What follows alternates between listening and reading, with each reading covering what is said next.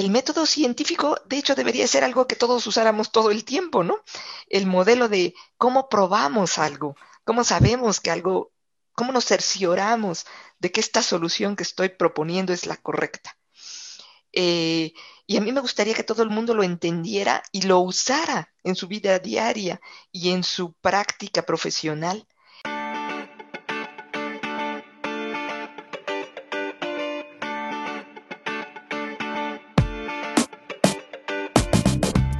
Buenos días, soy Juan Manuel Aguaxin y esto es Digitalizados, el podcast donde platicamos sobre los retos que la era digital nos plantea. Hoy tenemos como invitada a María del Pilar Gómez Gil, investigadora en ciencias de la computación en el Instituto Nacional de Astrofísica, Óptica y Electrónica. María del Pilar tiene alrededor de 30 años de experiencia en investigación y desarrollo en inteligencia computacional, enfocándose a redes neuronales artificiales y reconocimiento de patrones. Ha trabajado en diferentes instituciones educativas, como la Universidad de las Américas Puebla, y publicado más de 100 artículos en revistas y congresos, tanto nacionales como internacionales. Actualmente investiga en temas relacionados a clasificación de señales e imágenes médicas, predicción de series económicas, interfaces cerebro-computadora y extracción de características sobre electroencefalogramas. Además, entre sus áreas de interés profesionales se encuentran la mejora de procesos de desarrollo de software y la educación basada en pensamiento computacional.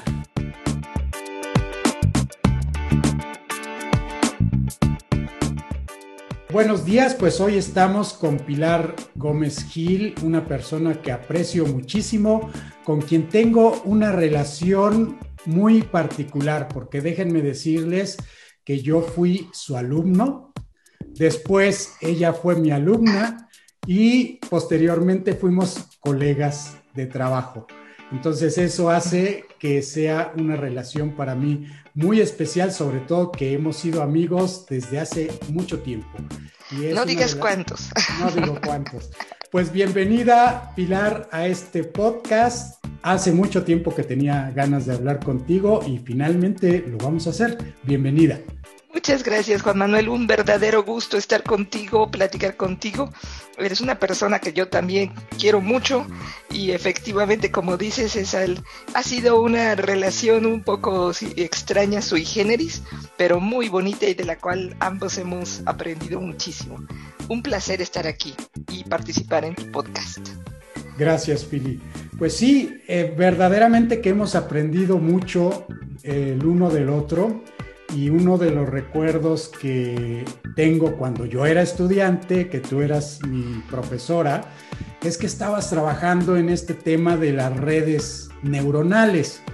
Y la verdad yo nunca me metí en cuestiones de redes neuronales, porque en ese entonces estaba yo trabajando pues más en, el lado simbólico. Mi tesis fue pues eh, algo que trataba de comprender el lenguaje natural y pues era algo muy diferente a las redes neuronales. Y precisamente en el podcast pasado con el doctor Antonio Sánchez, pues estuvimos platicando de que en esa época, eh, pues había básicamente dos paradigmas, aquellos que eran los simbólicos y aquellos que eran los del aprendizaje. Eh, de ahí, pues entonces me surge una primera pregunta. ¿Cómo fue que tú te adentraste en este tema de las redes neuronales y cuál fue el primer modelo que realizaste por medio de ellas? ¿Qué tiempos aquellos, Juan Manuel? Sí, efectivamente, y qué, gusto también eh, saber que entrevistaste a Toño Sánchez porque precisamente Toño Sánchez fue mi maestro y fue la primera persona que me introdujo a la inteligencia artificial. Y recuerdo perfectamente el momento en el que él mismo nos explicó lo que tú acabas de comentar ahorita de la diferencia entre el conocimiento representado de forma simbólica y representado de forma numérica. Y sí, efectivamente, las redes neuronales artificiales pues caen en el área de una representación de conocimiento diferente a lo que se llamaba, y a veces todavía se llama así, la, gran inteligencia artificial simbólica, eh, que ha sido pues eh, a uno de los eh, áreas del conocimiento de las ciencias computacionales que se han desarrollado fuertemente. Pues la primera vez que escuché de redes neuronales fue de Toño Sánchez en su curso de inteligencia artificial. Eso debió haber sido por el año tal vez 80. Este, mucho tiempo. Él, él recién regresaba de su doctorado cuando nos dio clases. Y posteriormente, cuando, bueno, yo trabajé dando, dando clases sin tener todavía una maestría. En aquella época había muy, muy poca gente que se dedicaba a la computación y pues tuvieron la, la, osadía de la UDLA contratarme aún sin, sin maestría. Bueno, casi la mayoría de los maestros, eh, de los profesores, no, no teníamos eh, ni siquiera maestría. Pero fue la misma UDLA que me mandó, hizo convenios para eh, conseguir eh, becas para maestría para sus profesores y pues me mandaron. Eh, y fue entonces que yo em, fui introducida en un curso que se llama Reconocimiento de Patrones a ese tema. En el curso de reconocimiento de patrones, quien me lo dio era alguien enamorado de las redes neuronales, que después se convirtió en mi asesor, el doctor Brian Oldham precisamente en Texas Tech University. Entonces, allí fue introducida al concepto, aunque ya lo conocía desde antes, pero ahí lo empecé un poco a, conocer un poco más como un modelo de reconocimiento de patrones. En esos eh, tiempos también llevé el curso de, este, de inteligencia artificial allá y también allí se tomó. Entonces, el primer modelo de redes neuronales que yo programé, pues fue un perceptrón simple, en donde lo que hicimos fue un proceso de selección entre un problema clásico que, que, se usaba en aquella época, que era distinguir tipos de maderas. A partir de una fotografía distinguías maderas. Entonces fui introducida, de hecho tomé el curso sin realmente saber de qué se trataba. O sea, dijeron, pues toma este curso, y yo pues sí, ahí voy. A ver, después de todo, así pasa, ¿no? Cuando uno entra a veces siendo, siendo muy experto y cayendo de repente en, en las clases, dices, vamos a tomar este curso y a ver qué hay ahí, ¿no? La verdad es que desde la primera vez que las vi me gustaron mucho, se me hicieron un modelo, modelos muy interesantes y pues desde entonces no las he dejado. Entonces fue el procesamiento de imágenes en ese entonces que ya hiciste con tu primer modelo de redes neuronales. Y de hecho ni siquiera hice el procesamiento de imágenes. Ah, Fue ya partiendo de, características definidas, de datos, o sea, ya con, con, características este, dadas, o sea, nos, o sea, el, el, ejemplo estaba ya partías de un archivo de texto que contenía, me parece que era la densidad y el este el volumen de los pedacitos y cosas de, eh, del, ya representando a los datos con un, con un vector de, características. Porque no había tanto, por ejemplo, en, bueno, yo, eh, donde yo estaba, no había un laboratorio muy grande de procesamiento de imágenes. Se tenían muy pocas imágenes, este, que diga cámaras eh, de video, entonces no, no partíamos del, del objeto sino ya partíamos de los archivos. Y de ahí lo que hacíamos era definir los modelos. Los sí, exactamente, es lo que hay que comprender, que en esa época básicamente era el inicio de lo que es la fotografía digital. O sea, no, no había, situémonos en el contexto, no había cámaras digitales, solo cámaras eh, pues analógicas y tenía uno que escanear las, fotografías o bien obtenerlas de una cámara video, pero era súper complicado conectar una cámara a la computadora. Hoy en día, pues llegas, la conectas a la USB y listo. En esa época no había esto, cosa que hoy en día, pues es muy, muy fácil, ¿no? Exactamente. Eh, yo hice mi tesis de maestría también con un, fue un modelo reconocedor de caracteres manuscritos y yo hice la base de datos y no tenía un escáner, lo que tenía era la, la eh, cámara digital. Y entonces fotografié tal cual. Es, es este, obviamente en la actualidad el celular de cualquier persona tiene un escáner, ¿no? Pero entonces no tenía, bueno, eh, sí había, pero eran todavía muy caros y, y no estaban tan a disposición, ¿no? Y otra cosa bien interesante es que tampoco estaban los accesos a los datos como están ahorita. De hecho, yo trabajé con, en mi tesis de maestría con el modelo de, que no se llamaba entonces Deep Learning, eh, o no se llamaban redes convolucionales, pero fue el modelo original que se sacó, que originalmente sacó este, un cuate que se apellida Fukushima y que después Jan LeCun fue el que adaptó para poder funcionar como un modelo de aprendizaje supervisado y que se convirtió en las redes convolucionales. Y eso fue en el año de 1990. desde entonces nació el modelo matemático. Pero te digo, fue a través de una cámara y tomarle fotos y de ahí hacer un procesamiento de, imágenes eh, con una resolución increíblemente baja que te digo, es bien simpático el platicarlo sabiendo ahorita cómo están las cosas, ¿no? Como el tipo de, alcance en equipo y en poder de cómputo que tenemos. Sí, y en esa época me imagino que una red neuronal tenía prácticamente una sola capa o podían permitirse tener varias, varias capas.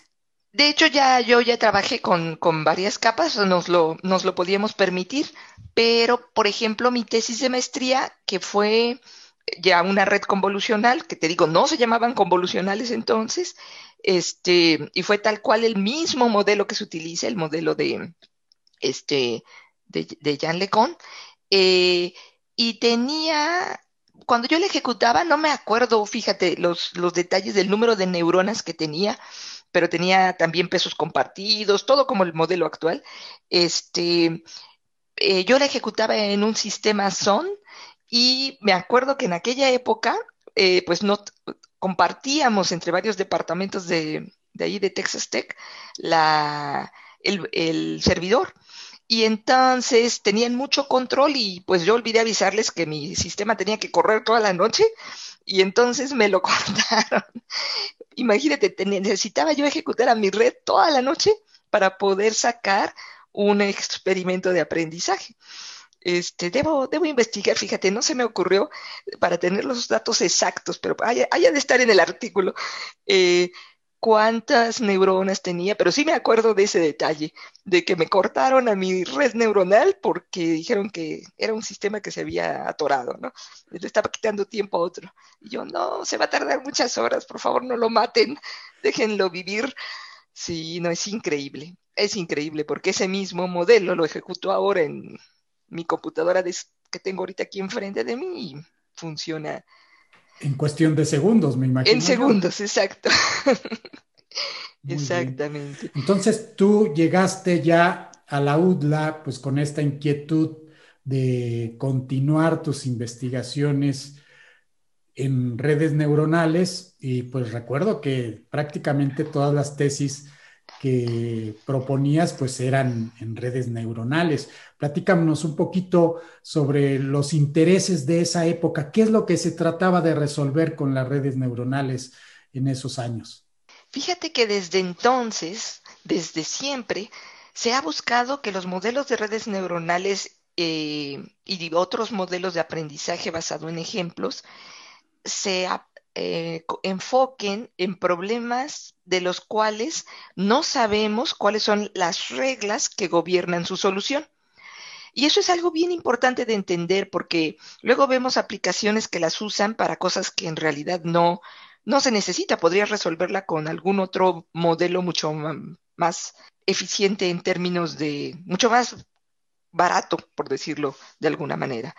Entonces, el enfoque siempre fue a problemas de percepción, a problemas de en donde los datos tienen mucho ruido o por ejemplo problemas en donde no están en donde las clases, mucho en clasificación, también en regresión, este, en predicción también. De hecho, yo trabajé en predicción, pero en el doctorado. Después, entre, después de que regresé de la maestría, eh, me puse a trabajar, a seguir trabajando con el problema de caracteres manuscritos. Este, todavía es un problema que tiene algunas cosas que se pueden solucionar, pero ya es un problema muy, muy, muy bien resuelto.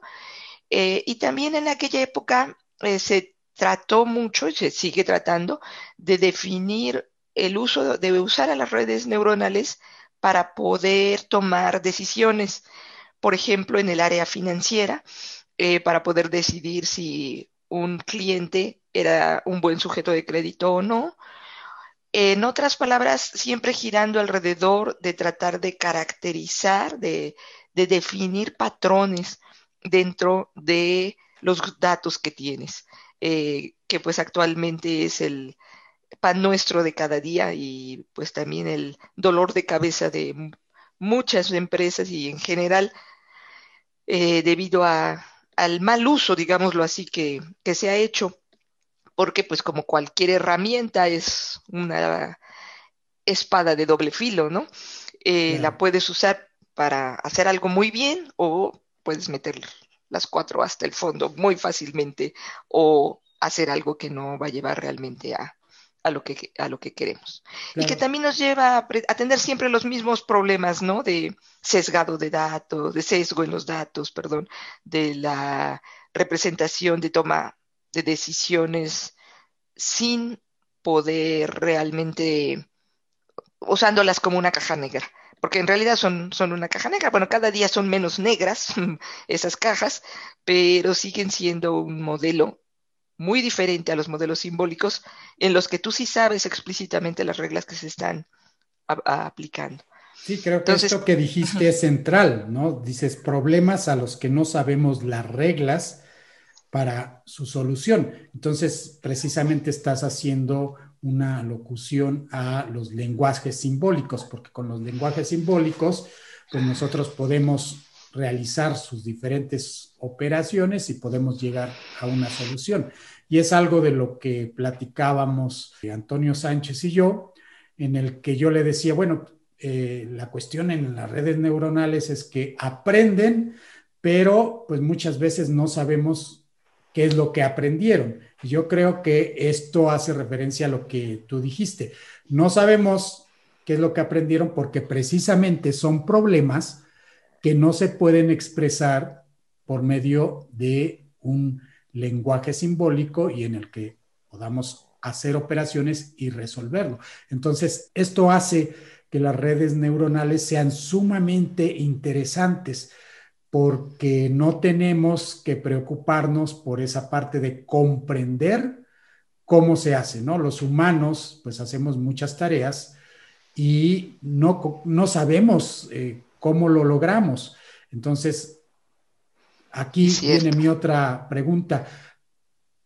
¿Piensas eh, que entonces las redes neuronales de cierta forma emulan pues el aprendizaje humano o simplemente el aprendizaje a secas, ¿no? Porque pues todos los seres vivos eh, tienen un aprendizaje y gracias a ello pues se pueden desenvolver eh, a lo largo de, de, su vida. Entonces podríamos ver o podríamos decir que las redes neuronales pues precisamente hacen eso.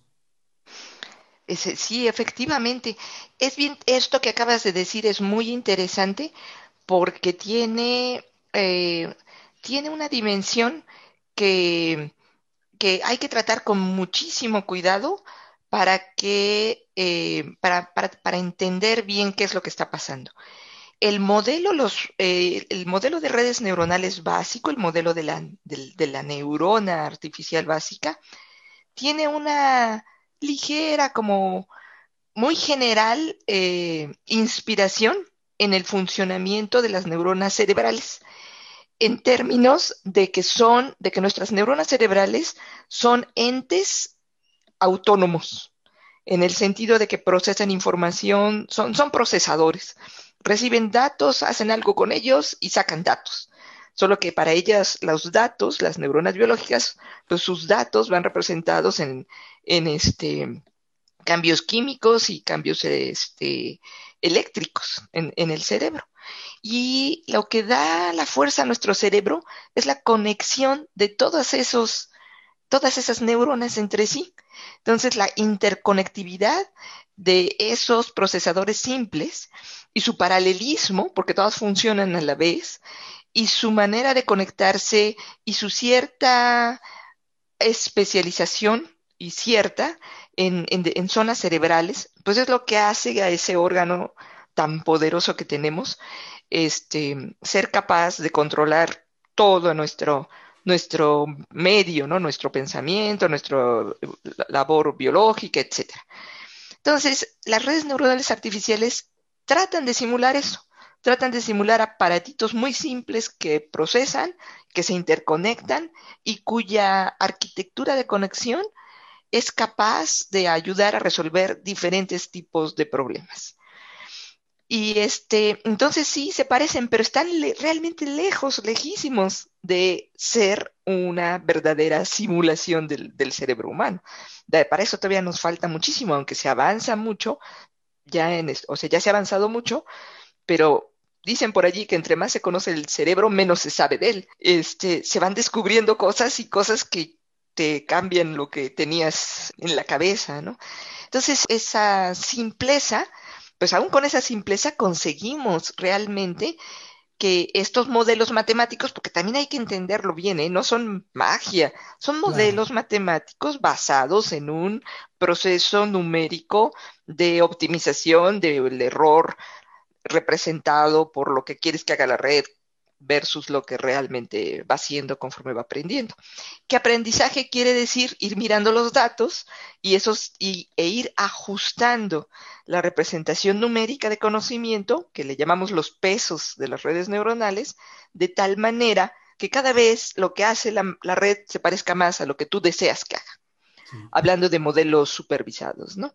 A mí se me hace sorprendente cómo funcionan las redes neuronales, porque podríamos decir que el elemento más sencillo de una red neuronal, que está representado por un producto punto, eh, podríamos decir que es un punto de vista, ¿no?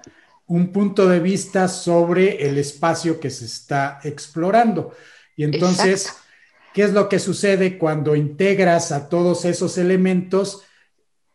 Yo hago una analogía, ¿verdad? Y tú me dirás si es, si es correcta. Es como si todos esos elementos votaran a qué clase pertenece la entrada y dado que se tienen muchos puntos de vista, pues la clasificación se puede lograr. Pero eso es tan maravilloso de pensar que un punto de vista básicamente es un cambio de coordenadas, ¿no? En el que eh, este elemento está viendo el punto desde otra perspectiva. Y eso es lo que permite que nosotros podamos hacer la clasificación. Y pues me recuerda mucho, en cierta forma, a un modelo bayesiano que se llama el Knight Bayes, ¿no? Que es uno de los más sencillos en el que tienes varios elementos que dan su opinión sobre eh, un, elemento que quieres clasificar y la integración de todos ellos te permite tener resultados maravillosos, ¿no? O sea, algo que, hasta cierto punto sorprende. ¿Qué piensas de esto? Yo creo que sí es este es eh, bastante cercano, acertado lo, lo, que estás diciendo, en el sentido de que todos los elementos cooperan para dar una, para dar una respuesta. Eh, y esa, esa representación es una suma ponderada, básicamente, en donde también se decide qué tanta importancia tiene cada neurona en cuanto a la representación de lo que quieres, de lo que quieres representar. Ahorita nombraste ejemplos de clasificación, pero también cuando hablamos de ejemplos de regresión, que, que consiste en aproximar una función, ¿no? Eh, que es un problema muy, muy muy común en todos los, en todas las, este, en muchísimas aplicaciones. Yo lo que tengo es un conjunto de salidas y un conjunto de cosas que creo que afectan a esa salida. Y entonces quiero saber si hay alguna manera de hacer una función que me diga, tomo este valor de X, este de Y y este de Z y me va a dar lo que yo quiero. Esa, esa este, capacidad de ir diciendo qué tan importante es cada, cada procesamiento de cada neurona, pues está dada en, en esa suma ponderada de, los, de los datos y en esas votaciones de las, de las que hablabas.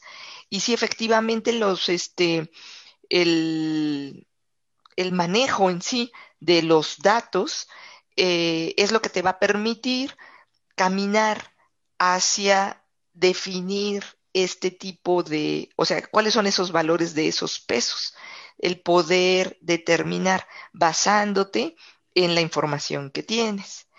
Eh, cuando estamos hablando de, que tienes la información, en el sentido de decir, bueno, yo tengo estas cosas que entran y esto que debe salir. Eh, y que, es cuando tienes un, tipo de aprendizaje supervisado. Son modelos muy, muy interesantes y los no supervisados aún son más interesantes, que son aquellos, esos también a mí me gustan mucho, ¿no? Por ejemplo, la red que se llama SOM, eh, que quiere decir este mapa de autoaprendizaje, Self-Organizing Map, en donde solo tienes entradas, tú solo tienes un bonche de datos y entonces lo que hace es organízalos, di quiénes son semejantes entre sí, agrúpalos. Y que es lo que se conoce también es un gran problema eh, de, este, de mucho interés en la investigación de ciencias de la computación, en minería de datos.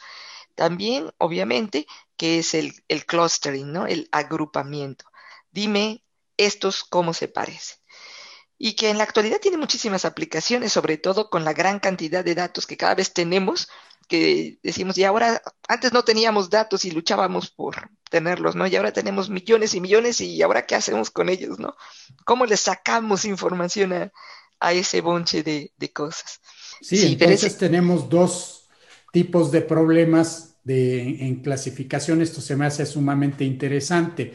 Uno en el que tenemos las entradas junto con su clasificación, entonces hay que aprender pues cómo clasificar nuevas entradas que nunca has utilizado para el aprendizaje. Y en el otro caso, pues tienes entradas, pero no hay una clasificación y entonces quieres eh, crear las clases e incluso a lo mejor muchas veces ni tú misma sabes pues cuántas clases hay que sacar de ahí. Eh, ¿Cómo se hace entonces aquí el tuning, el juego de los parámetros para decir inicialmente, pues cuántas clases quieres sacar cuando tienes un aprendizaje que no es supervisado? Sí, son, es bien interesante, son modelos muy, muy bonitos. Todo, todo esto pues está basado en, estadística, probabilidad. Eh, los modelos, por ejemplo, el modelo este de la red SOM es increíblemente simple desde el punto de vista algorítmico el, modelo que te queda, pero muy poderoso. Eh, precisamente por eso su, creador, este, el doctor Cojonen, se ganó el premio, se ganó un premio, no fue el premio Turing, pero fue otro premio también muy, muy importante dentro de, este, de computación. Eh, es bien interesante cómo se hace. Defines a lo que se llama un prototipo. Entonces empiezas y dices, este es el prototipo, cualquier cosa, así al azar, completamente definido.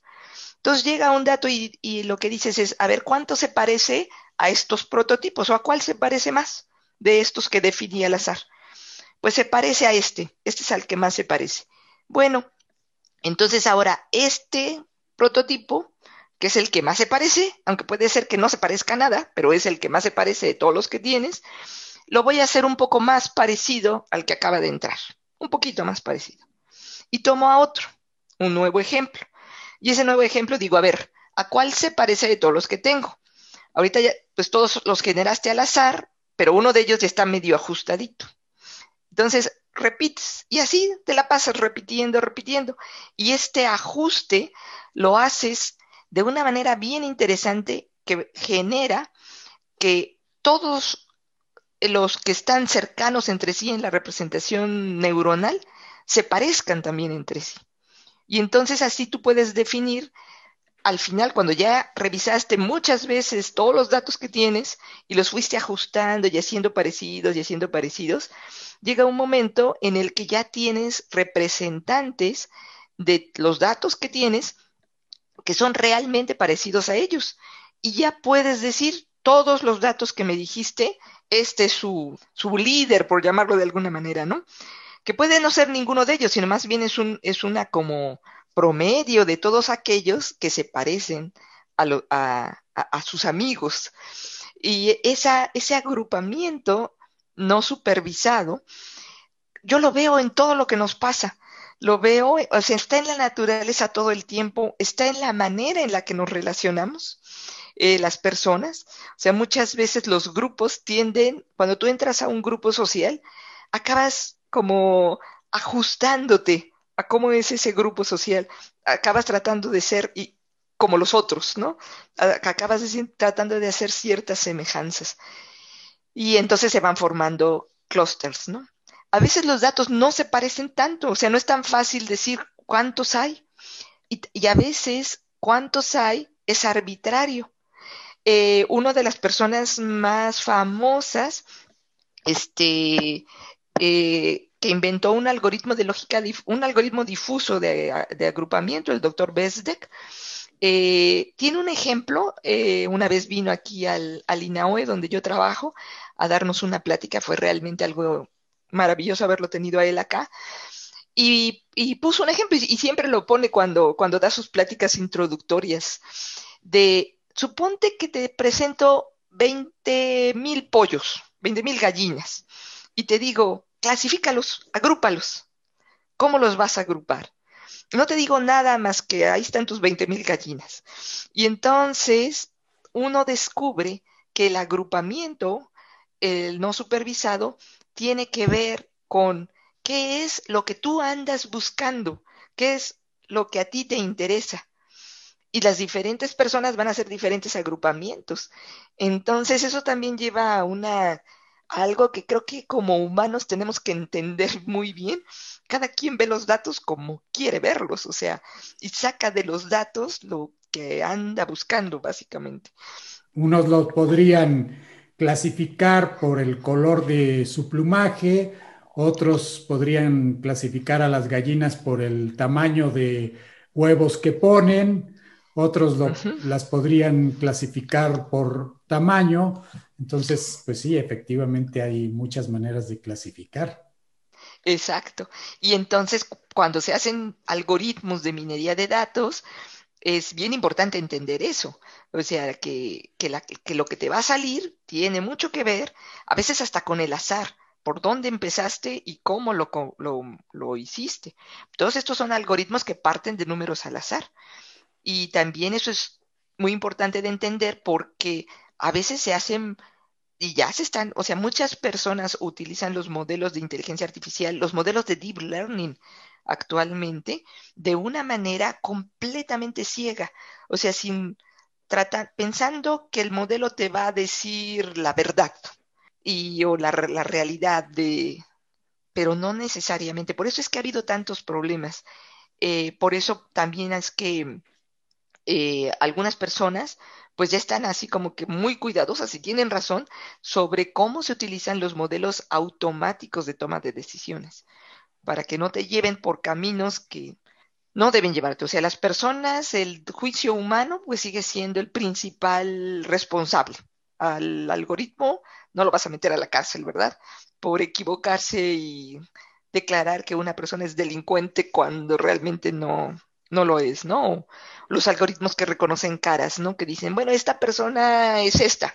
Pues sí, hay una probabilidad de que sea esta de todas las que ese algoritmo conoce, pero probablemente hay otras muchas más que ese algoritmo no ha visto y entonces no va a poder decirte que esta persona realmente es esa porque su mundo es un mundo cerrado.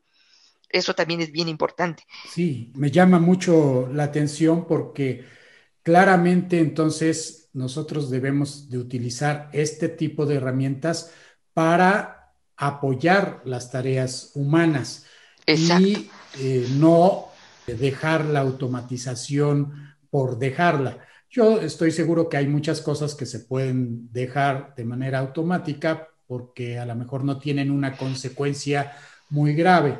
Pero entonces aquí con lo que me estás diciendo, eh, podemos decir que debemos de establecer a lo mejor ciertos parámetros en los que esto sí lo podemos dejar 100% a la máquina y esto otro tiene que ser usado únicamente como una herramienta para que finalmente un humano tome la decisión final. Así es, exactamente. Y eso no solamente en aplicaciones asociadas a inteligencia artificial o deep learning o redes neuronales, sino a todo tipo de aplicación automatizada. Eh, la IEEE se asoció, está asociada con otras organizaciones como la ACM, este, internacionales, que están buscando establecer guías muy claras de código de ético, a donde aquí ética hay que entenderlo no como religión ni, ni nada de eso, sino ética como el hecho de poder utilizar a los modelos automáticos de acuerdo a las reglas establecidas en eh, reglas en el país, reglas en la empresa, reglas en la comunidad este, eh, cívica en la que estás, que deben de concordar. Y eso implica precisamente el hecho de tener mucho cuidado en todos los procesos que se realizan para llegar a la solución final y la automatización final de lo que tienes enfrente. Y conocer muy claramente, muy explícitamente los riesgos que se pueden presentar y considerarlos como posibles eh, excepciones a, los este, a los problemas que están sucediendo. Porque, bueno, yo leí el otro día en Estados Unidos a una persona, la metieron a la cárcel y estuvo en la cárcel como tres meses simplemente porque el modelo que tenía ese condado para reconocimiento automático de cara lo había identificado como la persona que había robado en un equivalente a Oxxo, ¿no? Y, este, y esa persona no tenía para nada, no era, ¿no? Y, de, y además, como también unen a, bases de datos que de repente sacan cosas extrañas y, que de repente dicen, pues sí, este, este es, y vas a la cárcel. Y dos meses después, discúlpeme usted, resulta que no, no era usted.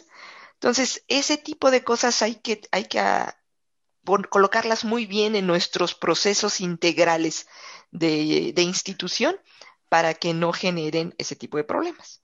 Que nos ha pasado otras veces ya desde que las computadoras son parte de nuestra vida, eh, los que hemos estado aquí por ya muchos años, pues sabemos, ¿no? De que la, automatización es una situación en la cual existe la vulnerabilidad eh, y se culpa la computadora, ¿no? ¿Quién tuvo la culpa? El sistema. No, pues pues a lo mejor salió el sistema ah, con algo malo, ¿verdad? Pero no podemos decir es el sistema computacional, es el programa. Quien es es todo el proceso integrado que tiene una falla y que pues hay que arreglarla. Sí, que finalmente ha sido ideado por los humanos. Exacto. Y que también implica que tengas pues dentro de tus sistemas toda una serie de comprobaciones de lo que están tomando, ¿no? O sea, la parte Mm, yo últimamente cada día y sobre todo en la situación en la que nos encontramos ahorita con la pandemia, pues queda muy, muy claro la importancia del proceso sistemático de manejo de las cosas. Y que eso no tiene que ver con computadoras realmente, tiene que ver con la definición estructurada y bien establecida de cómo se hacen las cosas. Entre mejor tengas definidos tus procesos, mucho mejor vas a tener, menos posibilidad de error tienes y mucho mejores resultados vas a, vas a tener. Esa es una de las razones por las cuales a los países más desarrollados les va mejor ahorita con la pandemia que a los que no estamos tan desarrollados. Y no es ni el dinero, ni los grandes equipos, ni nada. Son los grandes procesos. Es, es la gran definición exacta, eh, comprobada, disciplinada de ejecución de lo que ellos definen. El, este orden, que es el concepto fundamental de un algoritmo, que es el concepto básico de pensamiento computacional, creo que es lo que nos falta mucho y entre más capacidad de cómputo tengamos, más nos va a hacer falta, porque mejor necesitamos definirlo. Es todo un tema esto de los procesos que precisamente pues nacieron con la computación, porque en la computación empezamos a hacer diagramas de, de flujo y pues en algún momento alguien dijo, mm, esto es muy interesante, porque gracias a esta simbología podemos definir los procesos para mi negocio. Y entonces nace precisamente los procesos de negocios que están muy ligados, pues finalmente a lo que es la computación, porque tenemos toda una serie de simbología que nos permite definir paso a paso, pues cómo debemos hacer las cosas. Y pues no muchas empresas este, están utilizando los procesos definidos, como dicen, negro sobre blanco, para hacer sus tareas. Esto que acabas de decir, pues se me hace sumamente interesante porque creo que es uno de los conocimientos que ha revolucionado, eh, pues, todo eh, y, que ha permitido un progreso sin igual. Eh, el otro día estaba yo viendo un reportaje sobre el Challenger, ¿no? Este, ¿Por qué explotó? pues en cierta forma porque no había procesos muy bien definidos y pues se la jugaron en un momento dado. dijeron, oigan, pues hay evidencia de que cuando la temperatura es menor de tantos grados, hemos tenido problemas con unas juntas y podría haber una explosión. Y entonces, como ya había varios días de que habían postergado el lanzamiento y otra vez lo habían postergado, en un momento dado alguien tomó la decisión y dijo, no, esta vez vamos porque vamos, porque dijimos que íbamos a hacer tantos lanzamientos al año y si lo postergamos, pues no vamos a cumplir. Entonces aquí importó más, eh, pues, cumplir con un compromiso que cumplir con los procesos que aseguraban, eh, pues, el éxito o, bueno, incluso que aseguraban la vida de los astronautas. No, sí, sí, definitivamente eso, eso es un terrible problema y se puede presentar en cualquier cosa, en cualquier cosa, porque los, los riesgos existen y cuando es una persona la que está decidiendo, cuando todo es manual, pues la persona puede procesar la información en ese momento, pero cuando no lo tienes considerado en un programa automático, y pues este no, no, no va a poder hacer nada y sobre todo si está en el espacio, ¿cómo le vas a hacer para, para detenerlo?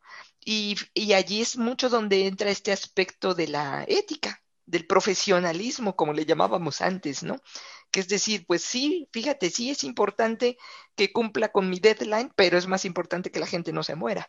Entonces, eh, hagamos las cosas y, como y también es bien importante, creo, la, la distribución de las decisiones, porque cuando una sola persona toma decisiones, es, está bien, bueno, se puede, se puede llevar a cabo lo que, lo que se desea, pero también cuando varias personas se involucran, es más fácil que, como en el caso que decías ahorita, pues a lo mejor uno decide no lo hacemos, pero otro dice sí lo hacemos y entonces ya, o no lo detenemos y el otro dice, sí, sí, detenemos esta, este lanzamiento y se puede llevar a cabo.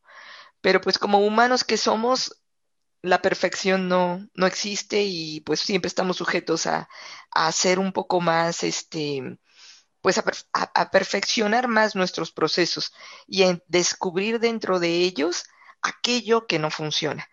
Y, yo siempre eh, hago mucho hincapié que para que las cosas funcionen bien, no es una sola cosa la que tiene que funcionar bien, sino son todas las cosas las que tienen que funcionar bien, desde la más simple hasta la más complicada.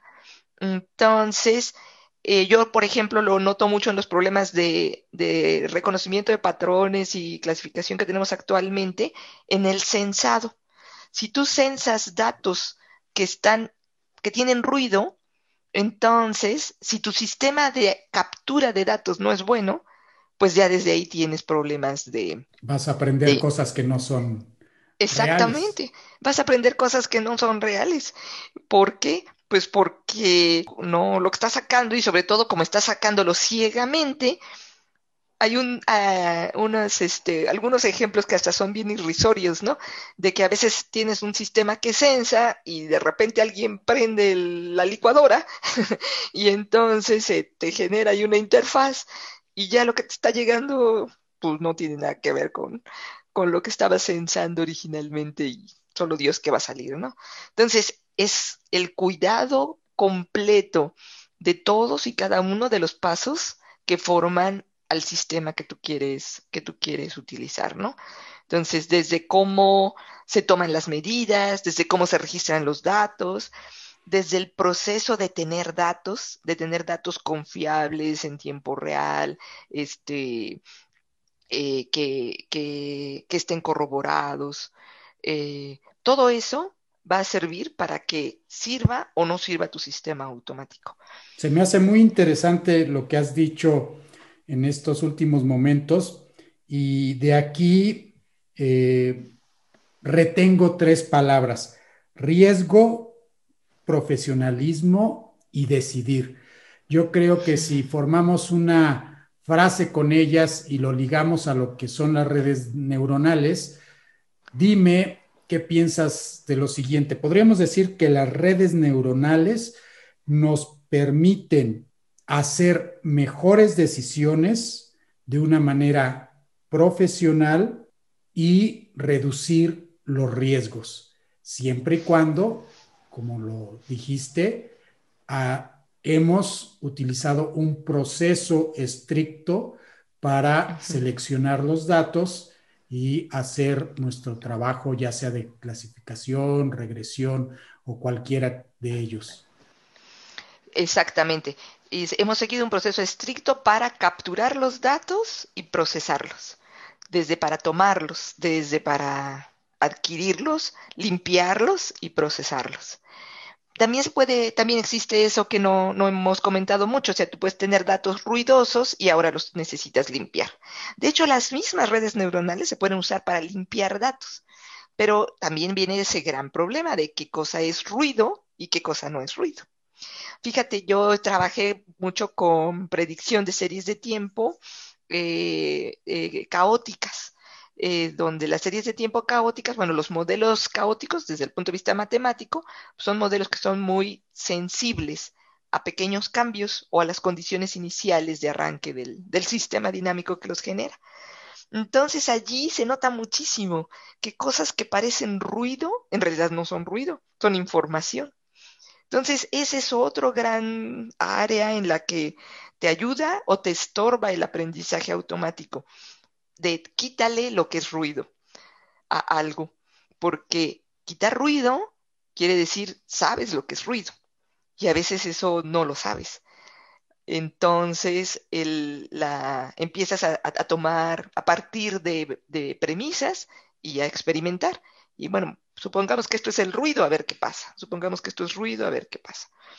Lo que sí es importante es todo esto hecho también de una manera muy sistematizada y, muy organizada en cuanto a cómo lo experimentas, cómo tomas una decisión y cómo compruebas tu decisión. Yo creo que algo que a, mí me gustaría mucho que, las personas entendieran, bueno, tú, tú, me vas a entender muy bien porque tú eres doctor y tienes toda la educación científica de el modelo el, método científico. Eh, el método científico, de hecho, debería ser algo que todos usáramos todo el tiempo, ¿no? El modelo de cómo probamos algo, cómo sabemos que algo, cómo nos cercioramos de que esta solución que estoy proponiendo es la correcta. Eh, y a mí me gustaría que todo el mundo lo entendiera y lo usara en su vida diaria y en su práctica profesional. Eh, que bueno, los ingenieros, desde que te entrenan como ingeniero, tú también eres ingeniero igual que yo, pues sabemos que también nos entrenan mucho en este modelo de diseño ingenieril, ¿no? De haz, prueba, corrobora, vuelve a revisar, mejora y vuelve a hacerlo. Pero hazlo muy sistematizado, muy eh, documentado y basado pues en, el, en, la ciencia, basado en lo que sabes de la probabilidad, en nuestro caso, pues probabilidad, estadística, este, cálculo diferencial, integral, lo que sea que estemos utilizando para las redes neuronales en, en ese momento, ¿no? Pero creo que, creo que eso es algo que es bien, bien importante, porque a veces parece haber una, pues como un divorcio entre lo que te enseña la ciencia y lo que se acaba haciendo en la vida diaria, ¿no? Como si tomaran todo y lo tiraran y bueno, vamos a hacerlo como, como la intuición me dice. Sí, esa es la, parte fundamental y no la podemos olvidar, por supuesto. Claro, no, sí es importantísimo, creo, Ahora, recordarlo. Si nos ubicamos en las aplicaciones, ya vimos que eh, pues hoy en día tenemos muchos datos que podemos aprovechar las computadoras han aumentado su velocidad y por lo tanto pues podemos permitirnos tener redes neuronales de varias capas que a fin de cuentas eh, pues esta es la gran diferencia eh, entre las redes neuronales de hace 20, 30 años y las de hoy, ¿no? que, que se permite tener una estructura compleja. Podemos resumir de esta manera el deep learning, que, es eso, tener una estructura compleja que finalmente sí puede ser procesada por las computadoras de hoy en día? Sí, sí, sí lo podemos hacer así. Básicamente, la palabra deep dentro de, dentro de esta frase deep learning no quiere decir que aprende mucho, mucho, sino quiere decir que el modelo de aprendizaje está basado en una estructura que representa el conocimiento en varios, en muchos niveles. Ahora, ¿por qué es importante esto de representar el conocimiento en niveles? Porque una de las ideas que más populares, que se han desarrollado más dentro de Deep Learning, pues es el concepto de utilizar a los modelos de Deep Learning para saltarnos el paso de definir lo que se conoce como las características representativas de un, de un sujeto para poder ser clasificado. Eh, dentro del problema de reconocimiento de patrones hay, hay, varias fases que hay que resolver, ¿no? Una fase es, pues, censa los datos, tómame una foto. Otra fase es, procesa esa información que es mucha y dime qué es lo importante. Y eso se le llama el proceso de extracción de características. Y ese proceso hasta hace muy poco se hacía por expertos o por, la experiencia ya nos dice, ¿no? Que bueno, que una de las cosas que se pueden utilizar para reconocer los rostros, pues consiste en los sistemas tales y cuales. Y otra es, ahora sí, estos datos que representan a las características, dime a qué clase corresponde. Entonces, esos son dos grandes bloques que tienen los sistemas de reconocimiento. Uno es, dime cómo bajo la dimensión de toda la información que tengo para ponerla de manera manejable, extrae sus características importantes y otra, ya con eso dime quién es.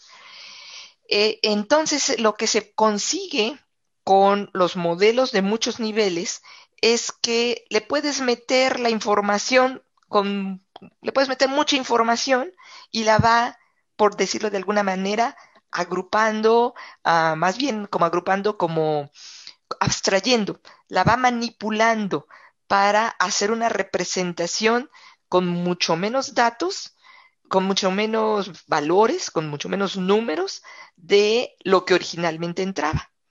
Y eso lo puede hacer un modelo neuronal de varios niveles en cada uno de sus niveles. Entonces, si yo tengo un modelo que tiene muchas neuronas, pero organizado por niveles, pues el primer nivel va a tener una información un poco más abstracta, digamos con menos valores, pero significativa de lo que entró. Y el siguiente nivel va a tener algo un poquito más, más abstracto, menos valores, pero sigue teniendo la información que le permite distinguir entre una cosa y otra. Quiere decir que antes esta extracción entonces de características se las dejábamos al humano, eh, a lo mejor con otros algoritmos. Por ejemplo, si queríamos reconocer rostros, pues un primer algoritmo extraía la posición de los ojos, de la nariz y de la boca, y ya era lo que tú le metías como información a la red neuronal y a partir de ahí aprendía y clasificaba. Y si entiendo bien, el día de hoy ya te puedes permitir decir, no, ¿para qué le voy a sacar las características? Que la red neuronal aprenda a sacar sus características propias y ahí hago una liga con lo que dijiste antes, que muchas veces se hace clasificación no supervisada y pues clasifica de una manera y a lo mejor descubres algo que nunca habías visto.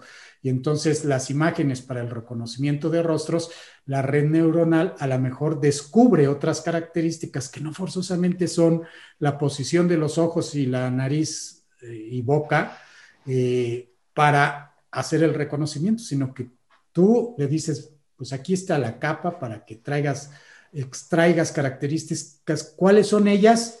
descúbrelas. Y una vez que las tengas, entonces úsalas en la siguiente capa para hacer el reconocimiento. ¿Estoy entendiendo bien este proceso? Exactamente eso es lo que está pasando. Y que suenan bien interesantes algunos algoritmos que se están utilizando ahorita para analizar precisamente lo que dijiste al final. Hay algoritmos que analizan, a ver, ¿qué fue lo que consideró importante el modelo Deep Learning. Y es bien interesante lo que se está descubriendo, porque a veces lo que dices es, a ver, este modelo consideró estos pedacitos de la imagen importantes para decidir que esto era un perro y no un avión. Como humano nunca hubiéramos hecho eso. Y entonces viene la autocrítica que nos hacemos los de redes neuronales, es, que está realmente aprendiendo una red neuronal, una red neuronal deep. A lo mejor está aprendiendo mucho menos de lo que nosotros creemos que aprende. Lo que está aprendiendo, lo que al final está aprendiendo, y eso también es algo que, a, las personas a veces se enojan de que yo lo diga porque yo trabajo en redes neuronales, pero es, las redes no son magia, o sea, lo que aprenden son las relaciones. En el caso de una imagen, pues va a ser la relación de los valores de los píxeles entre uno y otro y otro, y dónde están colocados y, su, y sus valores de color y textura y este, brillantez. Y ya, o sea, no están aprendiendo nada más allá que eso. Que eso lo estemos correlacionando con otras cosas es diferente. Y en esa correlación, pues tenemos que entender que es solo correlación, no es causalidad, ¿eh? es, solo correlación. Así es que dentro de este modelo, pero, pero, eso, pero eso no le quita lo útil, lo útil dentro del, del contexto, ¿no? Entonces, si seguimos con esta comparación de lo que tú hacías hace tiempo con las redes neuronales a lo que harías hoy, pues ser, lo voy a llamar arquitecto de redes neuronales. En el pasado, ser arquitecto de redes neuronales, pues tenía eh, una lista muy grande de tareas, porque tenías que extraer eh, las características que considerabas importantes y a lo mejor, pues a ti se te ocurrió una forma de extraer características para cierta tarea y con eso pues publicabas un paper y decías con esta extracción de características, la red neuronal tal funciona muy bien y hace una clasificación perfecta, ¿no? Eh, nos ubicamos en el 2021 y pues parece ser que ahora pues eso ya no tiene tanta importancia.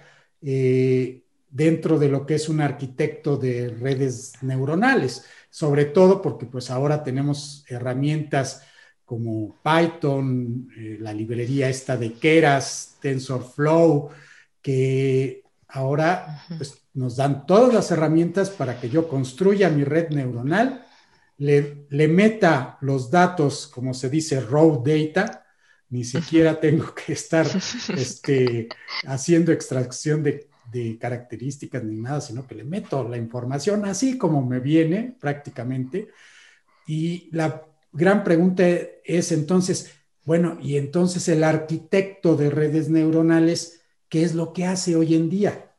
Eso que dices es, es bien interesante porque eso significa que lo que yo hice en mi tesis de doctorado, ahorita se puede hacer en, eh, bueno, realmente lo que hice en mi tesis de doctorado, no, porque ahí fue, ahí fue definir un modelo, ¿no? Pero digamos lo que hice en la de maestría, en la de maestría que usé el modelo existente, eh, pues se puede hacer en un centésimo del tiempo menos. Pero sí, efectivamente, la, la, vida ha cambiado drásticamente, ¿no? Que también pasó 20, 30 años antes, ¿no? Eh, lo que yo me acuerdo, por ejemplo, uno de mis maestros de la prepa, perdón, de la maestría, uno de mis maestros de la maestría, su tesis doctoral fue la definición de un editor, de un editor de texto, ¿no? Entonces, sí, la vida ha cambiado drásticamente. ¿Qué hace un, un uh, arquitecto, arquitecta de redes neuronales actualmente? Bueno, eh, hay dos grandes áreas que siempre ha habido y sigue habiendo y eh, perfectamente válidas y equivalentes. Una es el, punto de vista ingenieril, que implica, dado este problema, cuál es la mejor, la, de, la, de las herramientas existentes, cuál es la mejor que se puede aplicar. Y eso sigue siendo un reto, aun y cuando ya tienes modelos que extraen características, porque ahora tienes mucho más datos, mucho más posibilidades de hacer búsquedas, este, análisis de significancia estadística, definición y ajuste de parámetros. Eso es un punto bien importante dentro de cualquier modelo de aprendizaje basado en datos, que no tiene los, modelos basados en símbolos. Eh, acá hay, como son modelos basados en una optimización numérica del, costo, del, error que se, genera en, el aprendizaje. Entonces, como buen modelo numérico, pues tienes que, que, adivinarle una serie de valores que se llaman los hiperparámetros, ¿no? Que son valores iniciales de los modelos para que funcionen. Y los modelos dependen mucho de eso. Entonces, no es tan fácil ni siquiera lo que decías hace un momento de, a ver, aquí te pongo a Python y a TensorFlow y aquí te pongo los datos y ahora entrénalo. Te va a preguntar cositas o va a decidir el modelo cosas. ¿Y qué, qué porcentaje de aprendizaje quieres? ¿Y de qué tamaño deseas cada uno de los filtros? Y esto y aquello. Entonces, dependiendo de esos numeritos mágicos, van a salir cosas completamente diferentes. Entonces, ajustar los modelos al problema sigue siendo una tarea artesanal, muy artesanal, muy humana, que depende mucho de también de tu experiencia, porque la experiencia te da intuición en la búsqueda de esos valores mágicos. Bueno, digo mágicos por llamarlos de alguna manera, ¿no? No es que en realidad haya magia, sino que son los parámetros que te permiten definir digo, dicho matemáticamente, te permiten definir la zona del, espacio en donde estás buscando los, los valores. Entonces, existe mucho trabajo que requiere expertos precisamente en esto, en la definición de cuál es el modelo que mejor se ajusta para ese problema que tienes enfrente, en el análisis y depuración de los datos que entran, aún y aunque los aprenda la red, automáticamente las características, aún así tienes que definirle, tienes que hacerle el proceso de depuración eh, de los datos de entrada. Este, que eso también es una gran controversia que se platica todos los días en los foros de científicos de, oye, en realidad no nos hemos evitado todo el problema, a lo mejor nomás lo, lo pasamos a otro, pero el problema sigue estando. Entonces, dentro de todo eso, eso es algo que, que se hace y se hace mucho porque es utilizar a los modelos inteligentemente, limpiando los datos, permitiendo la entrada, evaluando las características finales, haciendo un análisis estadístico representativo. No es solo decir, ah, pues parece que funciona. Yo creo que ya va a funcionar. No es realmente comprobar matemáticamente que dentro de los datos que tienes vas a poder este, sacar cosas. Y hay otro gran problema que es el de define nuevos modelos o define nuevas maneras de entrenar a los modelos. Esa es algo que es bien interesante. Las redes neuronales profundas más poderosas son redes muy, muy grandes que entrenarlas requiere supercomputadoras. Este, por ejemplo, la famosa AlexNet. Eh, ya tú la puedes usar entrenada y ajustarla al problema que tienes. Pero este ajuste es en sí mismo otro problema.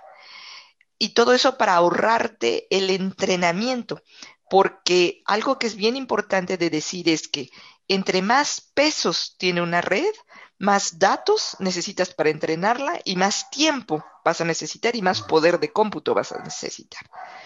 Eh, y eso es algo que a veces no se ve en los artículos que se publican de difusión cuánto trabajo de tiempo de cómputo, cuántas supercomputadoras se necesitaron, cuánto tiempo de supercomputadora se necesitó para conseguir eso que estás mirando, ¿no? Eh, entonces también allí hay un área muy, mm, muy importante últimamente, que es el área de adaptación, que se le llama la de adaptación de dominio. Quiere decir que tú tienes datos y que ahora quieres analizarlos desde un punto de vista de estadística para ver cuánto se parecen a los otros datos con los que un modelo grandotote de Deep Learning fue entrenado. ¿Y para qué quiero ver cómo se parecen entre sí? Para ver cómo hago para esto que este modelo grandotote que sabe distinguir entre 20 eh, tipos diferentes de perros, ahora yo lo utilice para reconocer rostros en mi compañía que estoy poniendo una cámara en la entrada. Eso, esa adaptación de dominio no es simple en términos este, de datos y es toda un área en donde hay una, un fuerte estudio que también eh, forma parte de esta, esta área, forma parte de lo que se conoce como transfer learning o ah, eh, transferencia de aprendizaje. Y otra cosa importante es el hecho de que estos algoritmos se basan en adecuaciones, en mejoras del algoritmo que yo utilicé para mi tesis de maestría, el algoritmo de retropropagación. El algoritmo de retropropagación y sus variantes sigue siendo como que el pilar del aprendizaje supervisado de redes neuronales, todavía. Entonces, hay muchos de los grandes gurús de redes neuronales, lo que nos dicen es, hora de inventar otra cosa desde el punto de vista matemático. Y entonces es aquí a donde entra la gran capacidad de los seres humanos para inventar nuevos algoritmos, que son algoritmos basados en matemáticas, y sacar algo que realmente nos permita cambiar el paradigma de aprendizaje y buscar cosas que no tengan los, grandes problemas que tiene el, el modelo de retropropagación que es un modelo súper poderoso y que se sigue utilizando. Yo lo usaba para mi red con 500 nodos y ahora se usa para redes con 2 billones de nodos, ¿no? Pero este, es, es ahí donde hay toda un área de, de, investigación.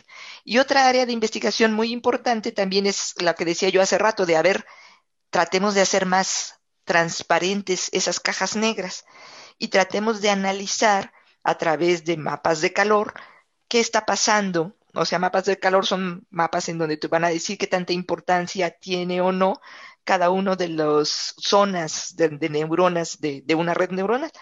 Entonces ahí te van a decir, bueno, mira, parece ser que las únicas neuronas significativas son las que hay en esta área. Entonces hay que deshacerse de todas las demás porque no sirven, hay una redundancia tremenda y solo nos adaptamos a estas. Eso en mis tiempos de hacer el doctorado se llamaba la teoría del daño cerebral, que lo que quería decir era, eh, es analiza lo que tienes y decide qué parte de la red es la que sirve y qué parte no. Y entonces le quitas todo lo que no sirva. y la dejas solo la parte que, que sirve, porque eso te permitía una eficiencia mucho más grande. Es muy interesante esto que estás diciendo porque pues me hace pensar precisamente a lo que está sucediendo actualmente, ¿no? Eh, se están utilizando las redes neuronales para diversos problemas y pues se usan, como bien lo dijiste, supercomputadoras y pues es una cantidad de energía eh, pues muy grande. Afortunadamente, quizás, no lo sé, eh, no todo mundo pues puede utilizar las redes neuronales para hacer las tareas que quiere, ¿no? Está todavía relativamente limitado a ciertas personas, pero de todas maneras la, mm, huella de carbono que dejan eh, estos entrenamientos pues empieza a ser importante, nos estamos dando cuenta de que es importante. Y entonces de ahí la importancia de lo que dices que hay que encontrar finalmente, pues no, pues modelos que sean más sencillos porque a lo mejor estamos creando redes neuronales tan grandes y, de todo aquello que le pusimos, pues lo más importante es, por decir un número que no está basado en nada, vamos a decir el 20% eh, de la red neuronal es este, el importante. Entonces yo creo que ahí es, es uno de los retos, si entiendo bien. ¿Cuál es ese 20% y cómo lo encuentro para que ahora pues tenga yo modelos matemáticos más eficientes que no necesiten pues tantas eh, capas que no son necesarias. Exacto, sí, sí, y definitivamente. Y ahorita dijiste que la mayoría de las personas no, este, no pueden usar los modelos. Cada vez lo pueden usar más personas porque Google te renta a sus supercomputadoras por precios que pueden pagar mis alumnos.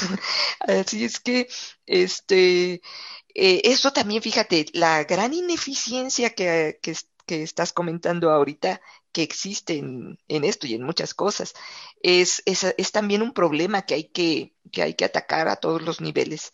Yo he visto desgraciadamente publicaciones en las que se usan redes deep gigantescas que tú dices, oye, pero esto lo puedes resolver con un problema 100 veces más, con una red 100 veces más chiquita, o sea, no necesitas esto, es matar moscas con cañonazos, ¿no? Eh, claro que va a funcionar, pues sí va a funcionar, pero no significa que sea lo, lo, eficiente. Y, y, que tengas el acceso y la, esta, esta posibilidad de derroche que desgraciadamente se, se da y a veces no la, no la consideramos, es también un punto fundamental que hay que, que hay que ver, porque los recursos a veces nos parecen ilimitados y creo que es nuestro papel como, pues como educadores el recordarle a, las personas que educamos que los recursos no son limitados, o sea, no existe nada gratis en el mundo, ¿no? Cuando las personas dicen, es que quiero internet gratis, bueno, vas a tener internet que no te cueste a ti, pero eso no significa que sea gratis. Significa que hay toda una manera de que alguien paga eso, pero gratis no, no es nada. Por eso también sigue siendo bien importante el, hecho de descubrir cómo podemos hacer las cosas con la mejor eficiencia. Así es. Pues muy interesante todo esto que se está dando en las redes neuronales y sobre todo pues el análisis que se ha llevado a lo largo de este podcast de ver cómo pues eh, se hacía antes todas esas limitaciones que teníamos y hoy en día, como bien lo dijiste, pues está democratizando el uso de estas redes neuronales, precisamente lo platicábamos con el doctor Antonio Sánchez también, que decíamos, bueno, es que hay muchos fabricantes de redes neuronales, pero yo creo que ya hay más usuarios de redes neuronales, ¿no? Que, que ya vieron la pertinencia de estas redes neuronales y ya, pues, como dices, es una caja negra que es muy sexy porque me resuelve muchos problemas y entonces la estamos utilizando cada día más. Qué bueno, porque hay muchos problemas eh, que se están resolviendo gracias a las redes neuronales, pero entonces los fabricantes de las redes neuronales, eh, fabricantes como tú, como Toño, tienen de repente esa responsabilidad de Tengo que encontrar modelos más eficientes para que finalmente el cómputo pues sea más ligero, ¿no? Algo así como los autos, que pues al principio nadie se preocupaba del, pues las emisiones de carbono y que tenían ocho cilindros y de repente alguien dijo, oigan, oye, no manches, ocho cilindros, mucha gasolina. Y, a mí me tocaron todavía los, los autos de ocho cilindros y hoy en día pues no encuentras autos de ocho cilindros. Entonces hago esta analogía para decir, pues lo mismo va a suceder con las redes neuronales en las que ya, pues si te estás paseando con una red neuronal de tantos miles de, capas, te van a decir, oye, pues no, ya descubrimos un motor más eficiente que con tantas capas que no son miles, te hace la misma chamba. Exacto, exacto. Oye, sí, ya descubrimos que lo podemos hacer por el décimo de costo, ¿no? Entonces, eh, y, que a veces esos descubrimientos, pues te los da la vida a golpes, no los, los descubres cuando resulta que ya no puedes pagarlos, ¿no? Sí, pero sí, efectivamente, hay mucho, mucho trabajo que hacer sin quitar siempre de vista la, la, eficiencia y lo que acabas de decir, que parece que a veces se nos olvida, que es el hecho de que los recursos de la naturaleza cada día están más escasos y necesitamos, pero de a la de ya, ponernos a cuidarlos al máximo. Pues ese es un tema entonces central, creo, en tus investigaciones y espero que escuchemos ah, hablar de tus investigaciones en este sentido, que veo que pues sigues trabajando en ello. Eh, algo que pues me da mucho gusto porque pues eres constante en lo que estás haciendo y eso eh, verdaderamente es, es, un placer eh, conocer a una de las expertas en México y pues en el mundo sobre las redes neuronales con, con mucho prestigio. Y de aquí pues me gustaría pasar a la parte final de este podcast, Billy, que es pues un poquito más personal y pues quiero que mi pregunta vaya en este sentido.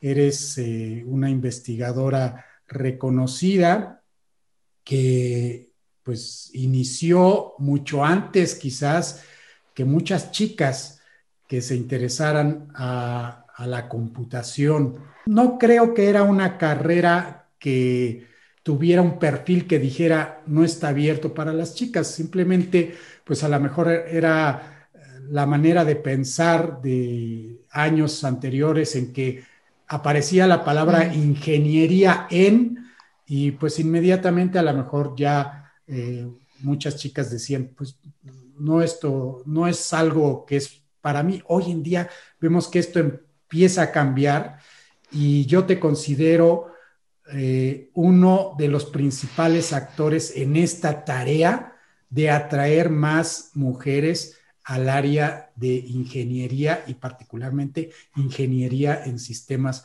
computacionales. Háblanos un poco sobre esta lucha y esta evolución que ha habido eh, particularmente en nuestro país. Sí, sí, con gusto, Juan Manuel. Es, es verdad.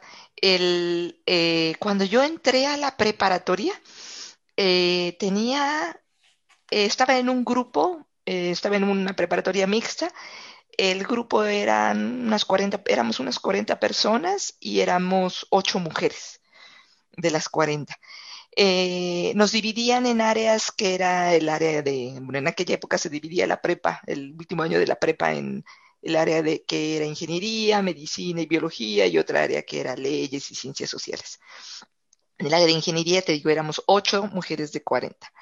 Cuando estudié la universidad, el número era más o menos parecido, pero bueno, tal vez un poco mayor el porcentaje y pues en el doctorado pues era aún mucho más bajo.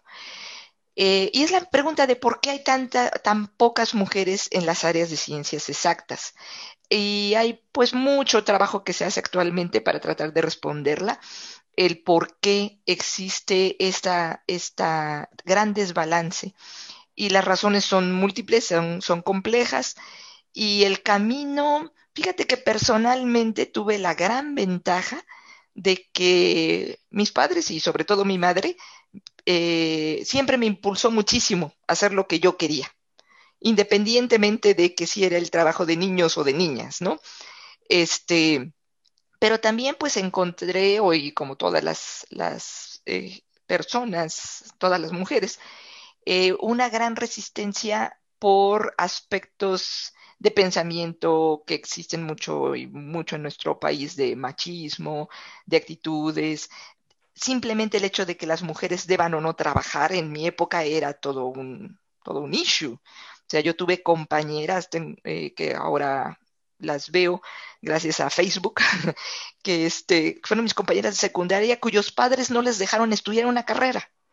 No les dejaron estudiar una carrera y las mandaron a lo que entonces te decían, sé, sé secretaria o sé, estudia idiomas o estudia no sé qué. Siendo que bien tenían todas ellas la capacidad de haber estudiado cualquier carrera científica o técnica o artística o lo que fuera. Entonces, sí, es, sí ha sido un camino, un camino difícil. Eh, te digo, para mí, afortunadamente, siempre tuve mucho apoyo por, por, por mi, mi, familia.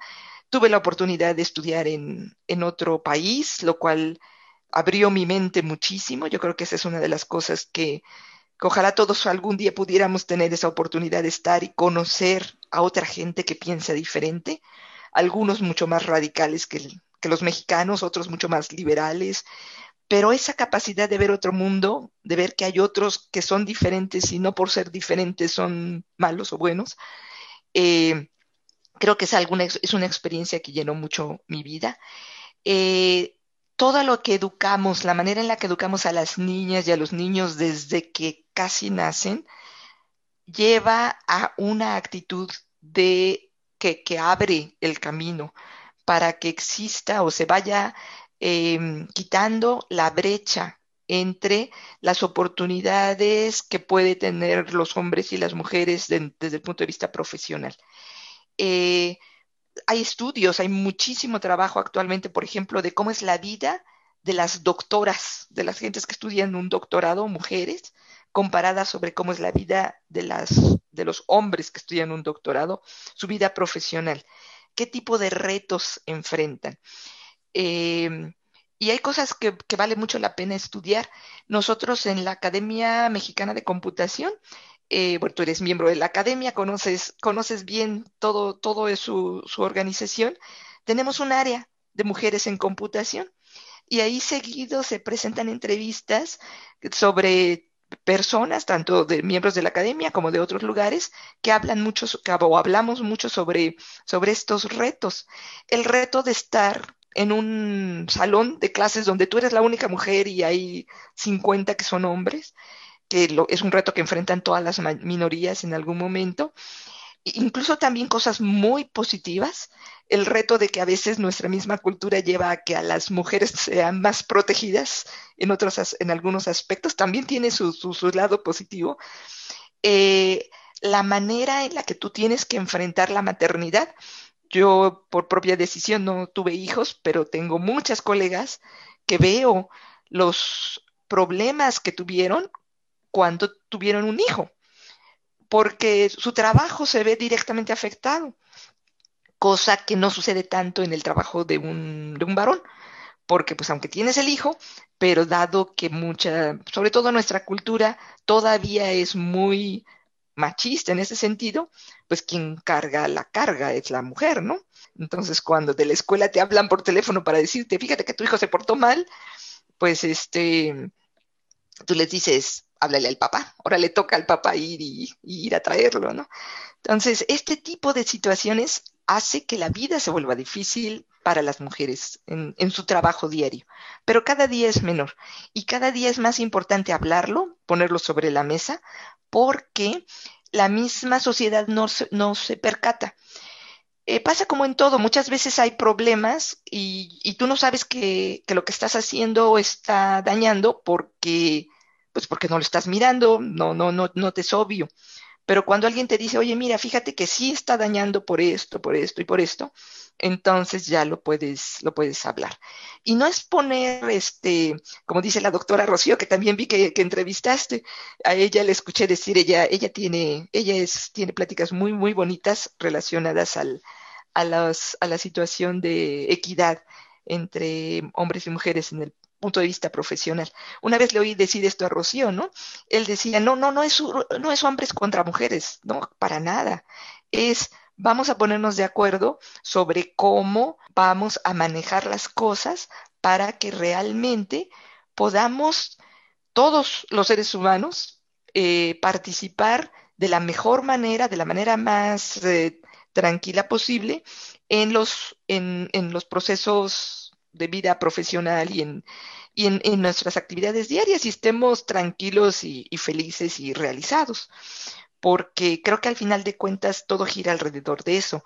Entre mejor se sienta una persona haciendo su trabajo y acoplándolo bien a su vida diaria, a su vida integral, a su vida familiar, este, eh, a todo su entorno, pues mucho más eficientes vamos a ser, mucho más tranquilos vamos a estar y como sociedad pues vamos a conseguir mucho, mucho más. Entonces, el, camino es difícil, sí es difícil y sí requiere mucho de entender entre todos dónde están las dificultades particulares de cada quien. ¿Consideras que hemos hecho avances eh, en México eh, al respecto? ¿Vamos por buen camino? ¿Cómo podemos contribuir eh, aquellos que pues estamos a lo mejor en la academia o, que tenemos este, pues, alguna posición que puede contribuir a esto? Yo pienso que ha habido avances, sí, sí ha habido avances. Eh, y este, cuando yo fui niña a como es ahora, eh, ha habido muchos avances. ¿Cómo podemos contribuir todos? Creo que hay mucho que hacer. Eh, y tal vez lo primero, Juan Manuel, es el hecho de reconocer al problema, porque un problema que no se reconoce no se puede arreglar. Y, esto no tiene solo que ver en el problema que enfrenta una mujer para abrirse camino en la vida profesional. En cualquier problema, creo que lo más importante es que las dos o todas las personas involucradas se sientan, dialoguen y escuchen el observar también creo que es bien importante, eh, tanto del lado, de todos los lados, del lado de los líderes, del lado de los subordinados, del lado de los hombres, de las mujeres. Observemos qué es lo que esa persona está haciendo, necesita, eh, cómo actúa, cuáles son los lados buenos y los lados malos de las situaciones en las que estamos trabajando. Y otra cosa que es bien importante es hablemosles muy claramente a los niños y eduquemos a los niños y a las niñas en un ambiente de libertad de decisión total, libre de estereotipos. Y no solo de hombres y mujeres, sino de hombres, mujeres, minorías, en términos de raza, en términos de preferencias sexuales, en términos de actitudes, en términos de lo que sea. Enseñémosle a los niños el respeto a la diversidad y el respeto a la, al, otro, a la otra persona, a su opinión y el hecho de que podamos entender a la otra persona, conocer qué podemos hacer para que esa persona se sienta bien y expresarle a la otra persona qué es lo que nos, nos hace sentir bien, por qué y acordemos cómo resolverlo. Esto implica una apertura una apertura en cuanto a seamos capaces de hablar de aquello que no nos gusta para poder resolverlo. y seamos capaces. La palabra clave es empatía, ¿no? Empatía es una palabra importante. Mucha empatía para comprender, pues, qué es lo que está sintiendo la otra parte. Ahora, eh, algo que no has mencionado, pero que yo considero que es súper importante, es inspirar. Yo creo que tú inspiras mucho y espero que pues muchos de los que te escuchen en este podcast se sientan inspirados porque pues eres una investigadora muy reconocida y pues yo creo que podrías inspirar a muchas chicas a, que hagan una carrera pues como tú lo has hecho, ¿no? Que, que has llegado tan lejos. Y por otra parte, inspirarnos también a nosotros padres de decir, pues si yo tengo una hija, yo quiero también que ella triunfe y que se sienta tan cómoda como te siento yo en la ciencia en México. Gracias, Juan Manuel. Tus palabras son, son muy amables y yo creo que sí, sí sería para mí muy bonito el poder, el poder este, eh, tocar un poco la, la, el alma, digámoslo así, de mis alumnos, de mis alumnas o de las personas que puedan verme. Yo creo que algo que a mí siempre me gustaría decirle a cualquiera, no solo a una, en especial a las chicas, porque a veces son las, las, las más vulnerables en estos aspectos, pero tanto a las chicas como a los chicos, que tú eres capaz de hacer lo que tú quieras hacer. Que tu sexo no tiene nada que ver con las cosas que tú o, los, o lo que tú puedes alcanzar. Es el, el sexo es un es una cosa biológica que está en, en, la naturaleza de los humanos, porque hay otros seres vivos que no lo tienen, pero que eso para nada te impide hacer aquello que quieres hacer. Entonces, cuando tú tienes el amor o la pasión o el deseo de hacer algo, no va a haber nada que te lo impida si tú, si eso es para tu bien, eh, si eso es algo que te, que te va a servir en la vida, eh, lucha por lo que quieres, busca eh, los caminos que te van a llevar y date cuenta que eres capaz de hacer lo que tú quieras. No tiene que ver con, nunca nadie debe pensar que no puede hacer algo, y menos por, por su, sexo, ¿no? Yo creo que eso es lo, lo que a mí siempre me, me gusta decirle a, a, las niñas. Y que no importa cuál sea tu sexo, tú tienes todo el derecho a ser respetado o respetada, siempre. No importa qué sexo o qué preferencia sexual tengas, debes ser respetado como ser humano a cualquier nivel. No importa la edad, no importa más que el hecho de que eres una persona y que es fundamental que, que, que se considere, que te consideren como eso, como persona, y que borremos de nuestra cabeza eres hombre, mujer, eres blanco, eres negro, eres rico, eres pobre, ¿no? Eso no, no debe ser una cosa que nos impida llegar a donde queremos llegar. Pues muy interesante todo lo que nos has dicho, Pili. Te agradezco mucho esta plática que ha sido sumamente agradable y creo que el mensaje ha pasado muy bien. Espero y estoy seguro que vas a inspirar a muchas personas. No me resta más que agradecerte tu tiempo. Te envío un abrazo muy fuerte y pues en la primera oportunidad nos vamos a ver, ¿no? Este, claro que sí. No, al contrario, yo te agradezco a ti muchísimo el que, el que nos hayamos sentado a platicar, a recordar tantas cosas que han pasado, a ver hacia el futuro. Y también te agradezco mucho este tiempo que tú dedicas para, para difundir. Es algo fundamental y muchas personas no lo hacen. Tú eres una persona con muchísima capacidad, con muchísimas ocupaciones también. Entonces es el valor de lo que haces muchas veces no, no es muy reconocido, pero, pero yo lo, lo, reconozco mucho y te agradezco también mucho que nos des esta, esta oportunidad de, de expresar nuestras ideas. Y también espero ansiosamente que podamos tomarnos un café en vivo. Así será, yo soy optimista y sabemos que lo podemos lograr porque confiamos en la ciencia y es por ello que estoy seguro que nos vamos a tomar un café y vamos a platicar en vivo y va a ser tan interesante como el día de hoy. Claro que sí, Juan Manuel. Yo también te mando un abrazo cibernético. Hasta luego, Fili.